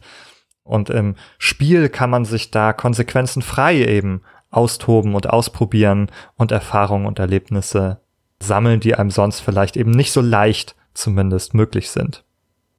Der letzte Punkt von der Selbstbestimmungstheorie, von diesem Aspekt sind, ist die soziale Eingebundenheit, die wir in Spielen natürlich auf ganz unterschiedliche Ebenen auch erreichen können. Natürlich im Spiel selber, vor allem wenn es Multiplayer-Titel sind die wir zusammen mit anderen spielen, vielleicht auch mit Freunden und da eben erleben, dass wir gemeinsam zum Beispiel in die Schlacht ziehen und da dann auch wieder Kompetenz und auch Autonomie erleben können. Aber eben in der sozialen Eingebundenheit, aber natürlich auch in dem ganzen Bereich rund um Games, also Communities, die sich in Foren oder auf Twitter oder auf irgendwelchen anderen Plattformen, auf Discord natürlich treffen, Kleine Seitennotiz, wir haben natürlich auch einen Discord-Server, auf den ihr herzlich eingeladen seid. Und zusätzlich als letzter Punkt zur sozialen Eingebundenheit kann man da vielleicht auch noch so ein bisschen an die parasozialen Beziehungen zu anderen Spielfiguren denken. Genau, das haben wir zum Beispiel, wenn ihr auch an Spiele wie Animal Crossing denkt oder gerade erschienen Mass Effect Legendary Edition wo man sehr, sehr viele NPCs hat, also Spielfiguren, die nicht von anderen Menschen gesteuert werden, sondern vom Computer. Und in Geschichten wie bei Mass Effect, da haben die eine richtig gut ausgearbeitete Persönlichkeit und sind interessant. Und gerade in Rollenspielen verbringt man sehr viel Zeit mit denen, man begleitet die richtig und freundet sich ja auch sozusagen im Spiel, aber auch vielleicht auch auf seiner eigenen persönlichen Ebene so ein bisschen mit denen an, identifiziert sich mit denen oder erlebt sie als Vorbilder und gewöhnt sich auch an ihre Präsenz, ihre Anwesenheit über das Spiel. Und so baut man natürlich auch eine gewisse Art von Beziehung auf, die zwar einseitig ist zunächst, weil diese Figur natürlich nicht so diese Beziehung nicht äh, wechselseitig pflegen kann, aber es ist trotzdem auch sozusagen ein, ein Quell der sozialen Erfahrung, der einem dadurch offen steht. Ja, und diese drei Komponenten, Kompetenz, Autonomie, soziale Eingebundenheit, da ist es leicht vorstellbar, dass wenn die dauerhaft frustriert sind, dass das eben Auswirkungen hat auf die mentale Gesundheit. Wenn ich mich als wenig kompetent erlebe, als wenig autonom und sozial isoliert, dann liegt nahe, dass ich mich vielleicht nicht besonders gut fühle in solchen Momenten. Genau. Und andersrum, wenn ich eben mich kompetent fühle, autonom und sozial eingebunden, kann das auch mir eine gewisse Widerstandsfähigkeit verschaffen gegen Anforderungen aus der Umwelt, Ereignisse, die mein persönliches Wohlempfinden, meine persönliche Gesundheit herausfordern. Ja, wir haben auch heute wieder gesehen, wie groß und reichhaltig das Thema der mentalen Gesundheit ist im Zusammenhang mit Games. Wir haben uns in der ersten Folge angeschaut, wie Aspekte mentaler Gesundheit dargestellt werden. Heute haben wir darüber gesprochen, wie sich Games und die Umgebung um Spiele herum auf unsere mentale Gesundheit auswirken können. Und es gibt eigentlich noch so viel mehr Aspekte, die auch eine Rolle spielen. Zum Beispiel die Darstellung von mentaler Gesundheit auch im Spielejournalismus. Wie wird dieses Thema dort eigentlich verhandelt? Und natürlich auch die Auswirkungen auf die mentale Gesundheit in der Spielentwicklung. Da kann man nur zurückdenken an das Thema Crunch und Burnout. Das sind, glaube ich, Themen, die sind auch wieder eigene Folgen wert, aber natürlich auch die Rolle der Selbstbestimmungstheorie, auch bei der Spielentwicklung. kann man natürlich auch diese Aspekte von Kompetenz, Autonomie und sozialer Eingebundenheit erleben. Und wenn ihr da draußen, die ihr uns bis zum Schluss heute wieder zugehört habt, auch euch sozial eingebunden fühlen wollt, dann könnt ihr das auf jeden Fall, indem ihr bei uns auf den Discord-Server kommt und mitdiskutiert oder uns Feedback da lasst zu den Folgen. Und ihr könnt auch euch auf Apple Podcasts äh, klicken und uns dort eine Bewertung geben. Dann fühlen auch wir uns bei Apple Podcasts gut eingebunden. Und ihr könnt zu Spotify gehen, dort könnt ihr uns abonnieren und folgen und keine Folge mehr verpassen. Und wenn ihr uns etwas zurückgeben wollt, wenn ihr uns unterstützen wollt, dann gibt es auch diese Möglichkeit mittlerweile. Ihr könnt auf Steady gehen und dort nach Behind the Screens suchen und uns ein Abo dalassen und uns mit ein paar Euro im Monat ermöglichen, dass wir noch mehr Behind the Screens machen können in Zukunft. Und darüber würden wir uns auf jeden Fall sehr, sehr freuen. Schaut, ob es eine Möglichkeit für euch ist. Es gibt kleine und große Pakete, aber jedes davon hilft uns sehr und trägt sicherlich auch mit einer positiven Schippe obendrauf zu unserer mentalen Gesundheit bei. da freuen wir uns auf jeden Fall. Und können dann gemeinsam das Projekt vorantreiben. Für heute allerdings, glaube ich, verabschieden wir uns. Es war mir wie immer eine Freude. Macht's gut und tschüss. Bis zum nächsten Mal. Bis zum nächsten Mal.